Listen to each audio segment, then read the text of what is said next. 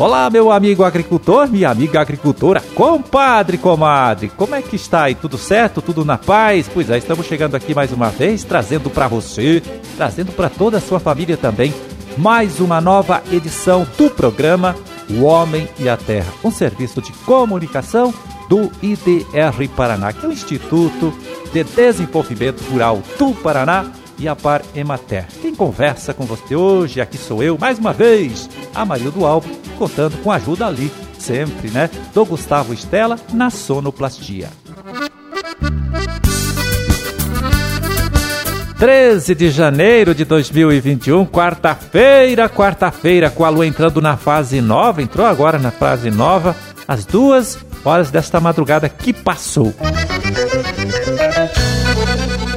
Pois aí, na última sexta-feira, dia 8, o Departamento de Economia Rural, Federal da Secretaria de Estado da Agricultura divulgou mais um boletim informativo sobre a situação de plantio, de desenvolvimento e de colheita das principais culturas aqui de nosso estado. Destaque foi para a cultura da batata. E quem apresenta resumidamente então para gente estas informações é o agrônomo Carlos Alberto Salvador, do próprio Teral. Vamos ouvir. A expectativa é de que sejam colhidas 356 mil toneladas, o que elevaria em 21% a produção comparativamente ao ciclo anterior. Neste momento, aproximadamente 64% do total plantado já foi colhido. A comercialização do tubérculo está em 240 mil toneladas, o que representa 51% do volume esperado. Da batata, que ainda se encontra no solo, 6% estão na fase de desenvolvimento vegetativo, 28% em frutificação frutificação é 66% em maturação. Em 2019, o valor bruto de produção VBP da batata,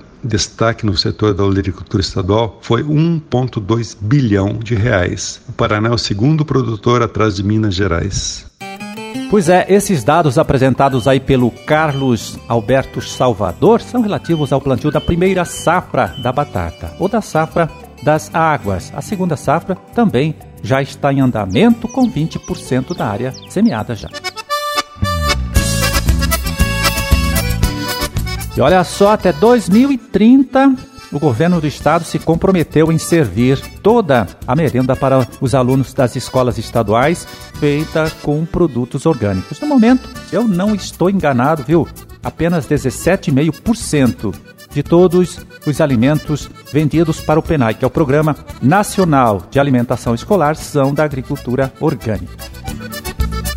Pois é, como dá para ver, temos um grande desafio pela frente, uma meta que pode ser atingida, claro, com a participação, com a colaboração de todos. Aqui no IDR Paraná tem até um projeto, o projeto Agroecologia, que hoje tem como objetivo levar esta contribuição. O trabalho todo é coordenado pelo extensionista agrônomo André Miguel, que agora conta pra gente quais são as principais iniciativas programadas para este ano, né, que estamos iniciando aí, dentro deste plano de promover ainda mais a produção orgânica aqui em nosso estado. Vamos ouvir o André. Fala, André.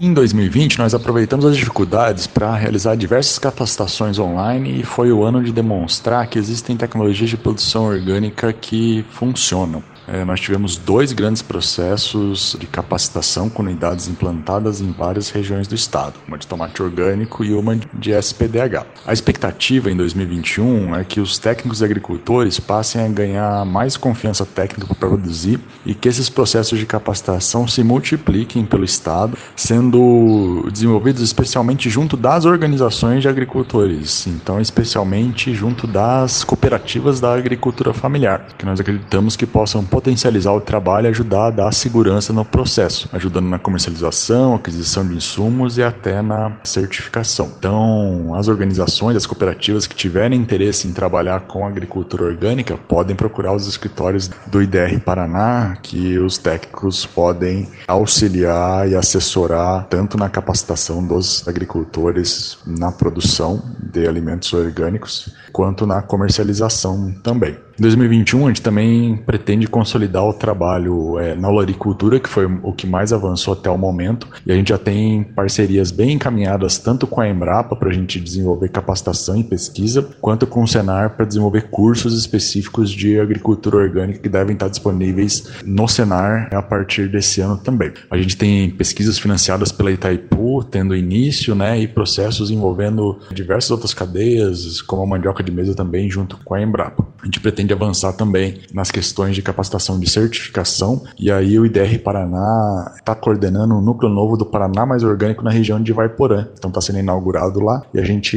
espera que potencialize o número de agricultores certificados no centro do estado. Para além da olericultura, né, a gente pretende avançar nesse ano também para outras cadeias. Então, na fruticultura, a gente deve ter unidades do Revits, que é o programa de revitalização da viticultura no estado, é, unidades com cobertura plástica que viabilizem a produção de uva orgânica. A gente já tem sistemas de abacaxi orgânico com mulching, pitaia, maracujá e acerola bem desenvolvidos no estado e diversas outras frutas que a gente pretende aumentar as áreas, né, capacitar técnicos e agricultores. Esse ano também a gente deve ter as primeiras colheitas de um processo que a gente organizou envolvendo grãos orgânicos. Então, no centro do estado, na região de Vaiporã também, a gente tem uma cooperativa desenvolvendo um trabalho com soja orgânica. É, a gente tem processos envolvendo a pesquisa que devem começar nas cadeias de feijão e arroz.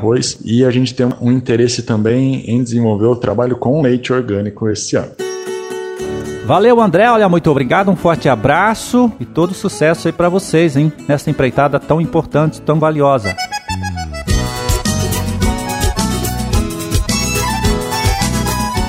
É, já que estamos falando em agricultura orgânica, deixe eu trazer aqui para você o resultado de uma pesquisa feita pelo órgão conhecido aí como Articulação Nacional da Agroecologia, sobre iniciativas municipais de promoção da agroecologia em todo o Brasil.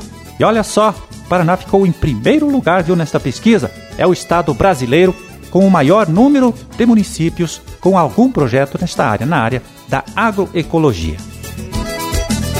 Então, viu, os pesquisadores identificaram aqui no nosso estado 147 ações, 147 iniciativas de projetos municipais para a promoção e desenvolvimento da agroecologia. Em segundo lugar, é, ficou Santa Catarina, estado vizinho nosso aqui, com 81.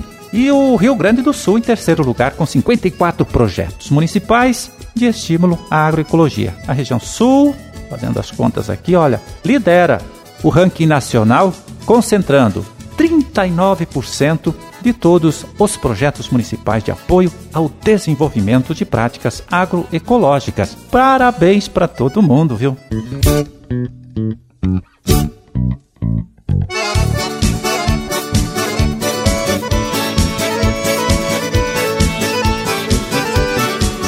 Bom, e vamos ver aqui agora como ficaram os preços médios dos principais produtos de nossa agricultura, de nossa pecuária, nesta última segunda-feira, dia 11 de janeiro.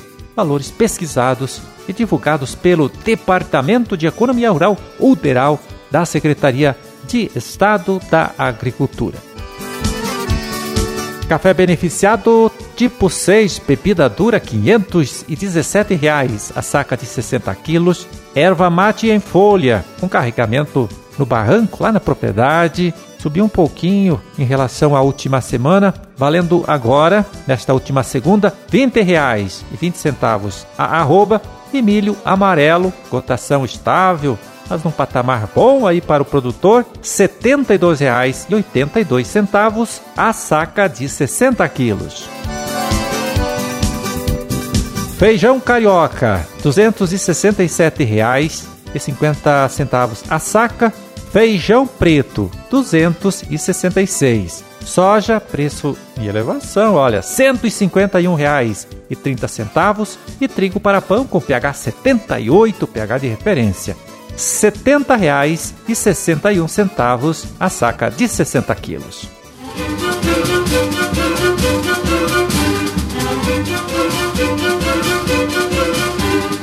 Bom, meu amigo, minha amiga, por hoje tá feito o carreto. Vamos ficando por aqui torcendo para que todos vocês aí tenham uma ótima quarta-feira.